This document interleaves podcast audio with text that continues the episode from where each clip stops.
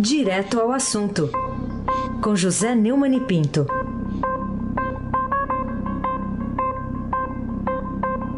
Oi, Neumani, bom dia.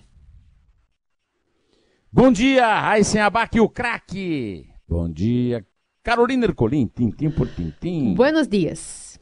Buenos. Bom dia, Almirante Nelson, direto de Quito. Bom dia, Diego Henrique de Carvalho. Bom dia, Manci Biasi. Bom dia, Clã Bonfim, Manuel Alice Isadora. Bom dia, melhor ouvinte, ouvinte da Rádio Dourado 107,3 FM. Aizen Abac, o craque. Começar pelo título aqui do alto da primeira página do Estadão, que resume o, o, a notícia, né? STJ mantém condenação de Lula, mas reduz pena. Então, para começar, Neumann, a que conclusões é, você acha que a gente pode chegar a respeito dessa decisão, que foi unânime da quinta turma, 4 a 0, reduzindo a pena de Lula para 8 anos, 10 meses e 20 dias, mas ao mesmo tempo negando todos os outros pedidos da defesa dele? É, é, a questão da dosimetria da pena é bastante pessoal. O, o fato, porém, dos quatro, o quinto, aliás, é um grande exemplo. É ele, o, ministro Joel, né, que não resolveu não participar da votação, se disse é, impedido, porque o advogado pessoal dele é o René Dotti, que é um dos grandes advogados do Brasil e que é advogado da Petrobras é, no processo contra o Lula. Então, é um exemplo a ser seguido por Gilmar Mendes, por Marco Aurélio Melo, por Dias Toffoli e por Alexandre de Moraes, mas não seguem, né? Então, mas voltando à sua pergunta, de fato, é, em primeiro lugar, é, vamos destacar que, primeiro, a condenação foi mantida. Né? Segundo, está definitivamente é, demolida, destruída em três instâncias já. Na terceira instância, no, no mais alto grau da terceira instância, que é o, o, o, Superior Tribunal de Justiça, que há provas, sim, que levam Lula a pena a cumprir. Não é? Então não há nenhuma injustiça, não há nenhuma conspiração. Por falar em conspiração, a redução da pena, sim. O próprio advogado, o professor que a comentou com o Emanuel no Estadão Notícias, tem um comentário meu sobre a briga do caso Bolsonaro com o, com o vice Mourão, que eu chamo de combustão sem fogo nem palha, né? autocombustão. É, ele mesmo argumenta é, contra a, o fato de todos terem votado basicamente a mesma pena ele disse que a pena é uma questão pessoal do juiz, é uma, uma dosimetria e tal. Mas está na cara que ali houve uma tentativa de aliviar. Agora, se vai aliviar ou não, são outros 500. Vamos ouvir o, o, a proclamação do resultado, por favor, Almirante Nelson. Proclamo o resultado. É, a quinta turma, por unanimidade, deu parcial provimento ao agravo regimental nos termos do voto do relator. É, é o resultado.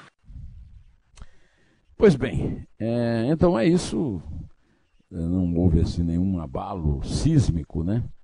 E a defesa do Lula. Uma coisa diferente que eu achei, Raíssa, é que a defesa, o doutor Zanin, é, não saiu distribuindo aquela pancadaria de sempre. Acho que não se sentiu autorizado a isso com a redução da pena. Agora, que vantagem ele vai tirar dessa redução? Aí são outros 500. Carolina Ercolim, tintim por tintim. Então vamos explicar aqui para os nossos ouvintes, Neumani, quais são as condições eh, necessárias para que a redução da pena, aí decidida ontem, leve o ex-presidente àquele regime semiaberto, depois do mês de setembro, né? Pelo menos é o que está prevendo aí os especialistas. É, Carolina, são várias condições, não é tão fácil assim, né? Uma matemática, né? É, é, primeiro, é, ele não pode ser é, até lá, né? e haverá tempo para isso, é condenado em segunda instância pela segunda condenação na primeira, da juíza Gabriela Arte. É, em segundo lugar, não pode ser condenado em nenhuma outra do, nenhum outro dos seis processos que ainda correm contra ele. É, as penas se somam. Então, é, o, o que é que acontece? se chegar, digamos, a setembro, na, na condição que ele está hoje, é, ele poderá passar para a, o semiaberto, aí por volta de setembro, depois de setembro, é, por bom comportamento e tal, desde que cumpra essa, essa preliminar de não ser condenado em nenhum deles. Né? Além disso, tem outras questões, mas que eu considero menor. É, tem é, direito, a, é, perde, diminui a pena quando lê um livro. Dizem que o Lula está lendo. Até, acho difícil, porque pelo que eu ouvi aqui na, no Estadão Notícia, o Ricardo é, Galhardo contar, ele está trabalhando tanto que é para não ler, né? Mas, de qualquer maneira, tem esses poréns. Além do mais, há uma questão da do, não haver presídios é, para semiaberto é, por, por um motivo muito simples. São presídios sem muralha, então as comissões para a construção não são tão elevadas. Né? Mas é, são há várias coisas. Há uma multa muito alta, não estou agora lembrado, mas é uma multa de milhões. Né? Estão até fazendo uma vaquinha para ver se paga a multa. Mas o certo é que a situação também não é confortável para o Lula, até porque reforça a, a mentira da fancaria, da fantasia, é, do é, injustiçado, do, do inocente. Aí, sem abaque, o craque. Bom, ainda um outro assunto que está ligado a alguém que é da Lava Jato, o procurador, que é o chefe da Força Tarefa da Lava Jato, Deltan Dallagnol, vai responder processo disciplinar no Conselho Nacional do Ministério Público, o Conselhão, por ter dito que haveria uma panelinha lá no Supremo Tribunal Federal. Você acha que o tal do Conselhão vai ter coragem para punir o Dallagnol? É, eu acho que sim. O Daniel alega que ele tem o direito de liberdade de expressão, é realmente uma desmoralização do procurador. O procurador tem poder constitucional, não poder dar uma opinião sobre o Supremo é o fim da picada. Mas é dentro, esses 10 a 4 lá do Conselho uh, Nacional do Ministério Público, é, abriu um procedimento administrativo né, para que ele é, se explique porque é que disse que havia uma panelinha passando para a sociedade uma mensagem de leniência com corrupção, que a sociedade não precisava do Deltan. O Deltan Dallagnol é um herói, é um, é um ídolo, é um líder. Eu quero ver. Esse nego tem, tem, é, tem tutano para fazer isso. Ele deu uma entrevista à Rádio CBN em 15 de agosto do ano passado, se referindo aos ministros Dilma Mendes, Dias Toffoli e Ricardo Lewandowski, criticando a decisão da segunda turma. Ah, isso aí já faz parte dessa fúria persecutória e censória que querem blindar os membros do Supremo como se eles fossem nobres, eh, protegidos de qualquer laivo de verdade. A questão toda é verdade ou não?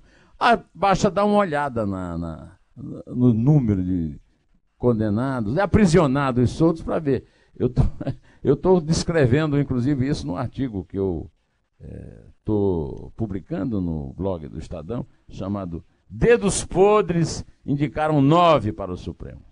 E eu lembrei também, agora, né, no vídeo que, no, no vídeo que eu fiz ontem para o YouTube, que do, dos cinco membros da, da, do, da quinta turma lá do STJ, um foi indicado por Fernando Henrique, um pelo Lula e três por Dilma, sendo que um dos indicados por Dilma é, se recusou a votar, porque nós já conversamos isso aqui da resposta, a primeira resposta ao Heisen. Que, aliás, é o caso agora de perguntar à dona Carolina se ela tem algo a perguntar.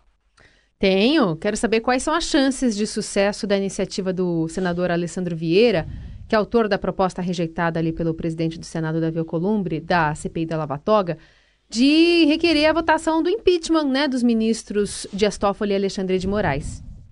É, tem os impeachments lá também. Eles têm 12 processos de impeachment no Senado. Todos engavetados, sentados, sobre os quais o, o, o, o bolachudo lá da, do Amapá, o Davi Alcolumbre, está sentado. Tem também do professor Modesto Cavalhosa. É, o, o, o Alessandro já não teve chance ter apoio nem do Flávio Bolsonaro para a CPI da Lava Jato, da Lava Toga.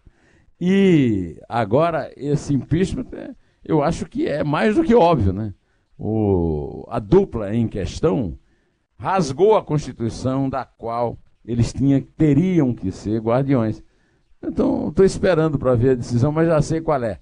Afinal de contas, Davi Alcolumbre deve, é, ou seja, responde a atos penais por conta do Supremo, que ele, é, ao qual ele chega porque tem foro privilegiadíssimo como presidente do Senado.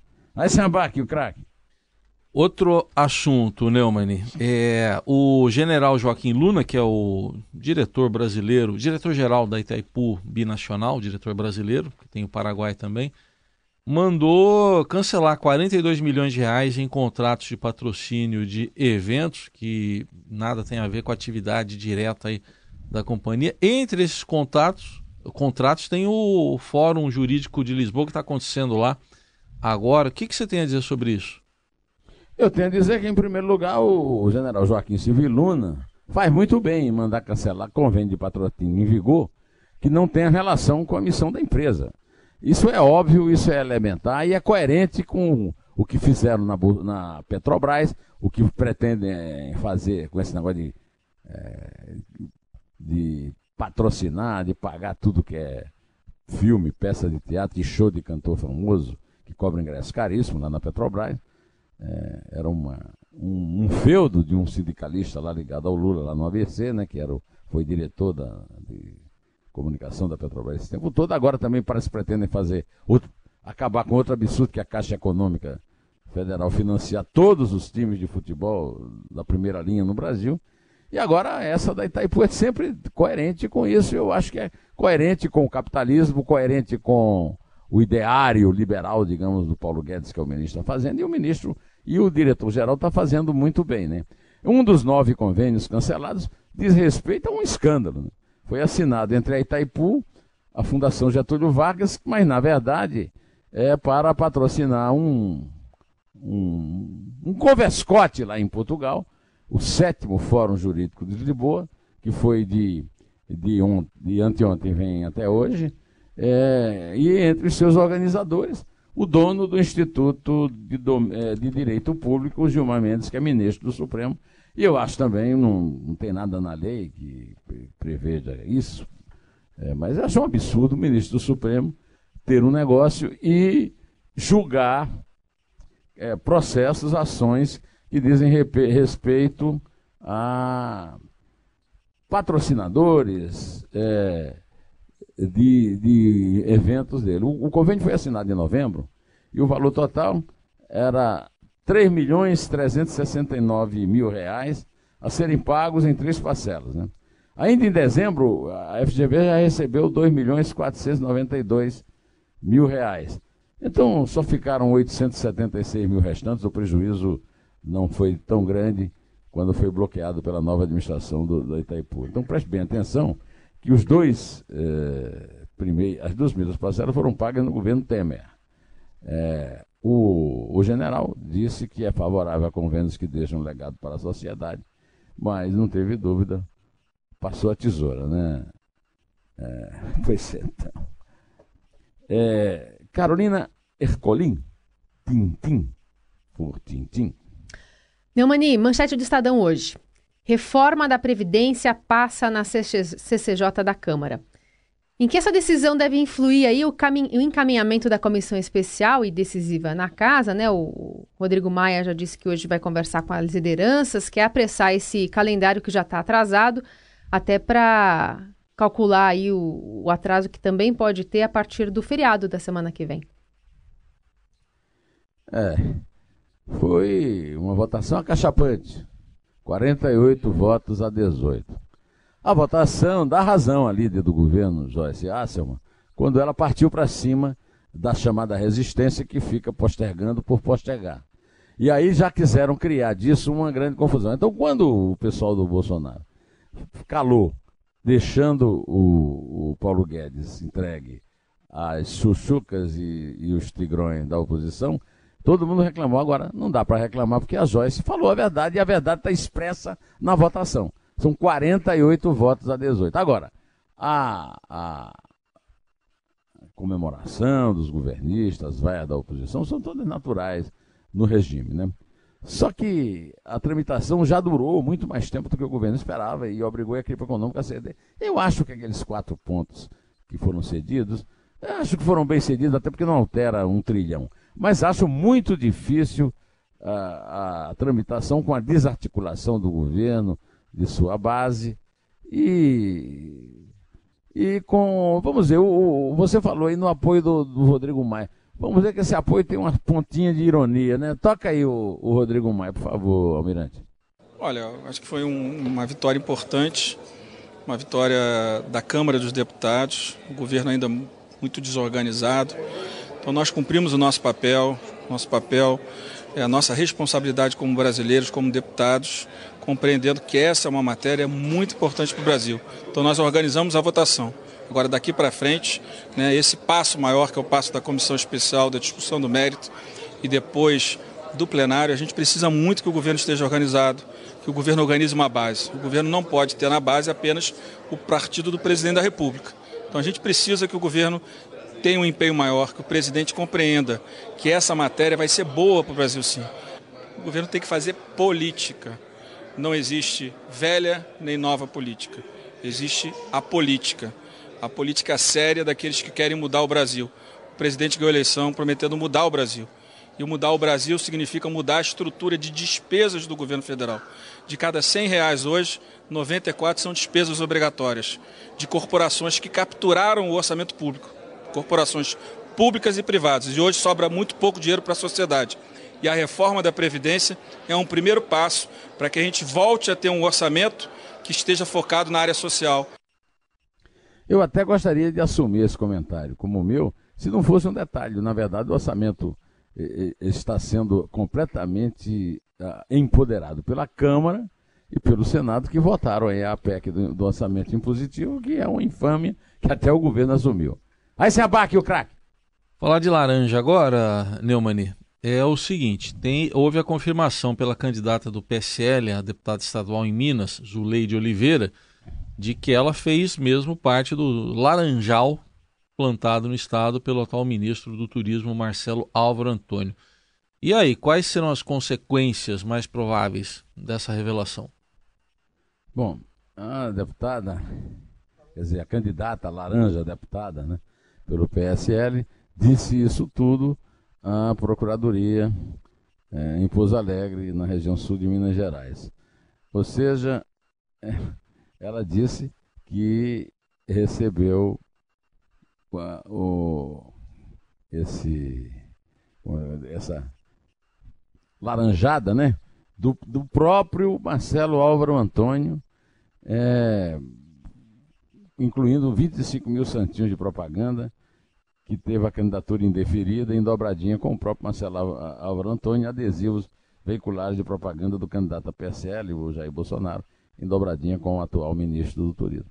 Bom, como já, o assunto já está no Ministério Público e, e, e a Zoleide disse que foi chamada pessoalmente, em entrevista à Folha de São Paulo, é, pelo Marcelo Álvaro Antônio, eu, eu, faço uma pergunta muito simples antes de passar a bola para a Carolina.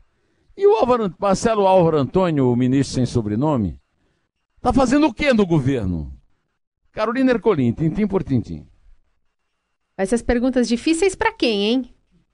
Não é pra mim, ah, não, né? Não, é para Carlos Bolsonaro, que é ah, quem tá. manda no pai, né? Tá certo.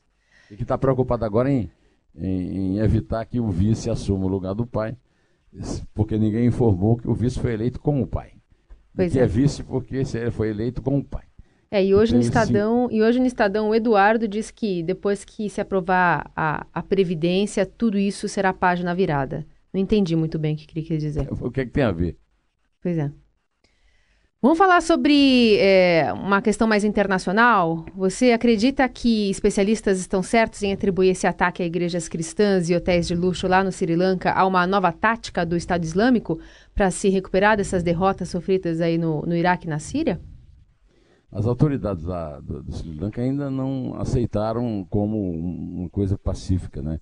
o, a reivindicação feita pelo Estado Islâmico da autoria de, desses atentados, uma série de atentados em igrejas cristãs e em hotéis de luxo, é, que deixou 300, 321 pessoas mortas e mais de 500 feridas no domingo de Páscoa.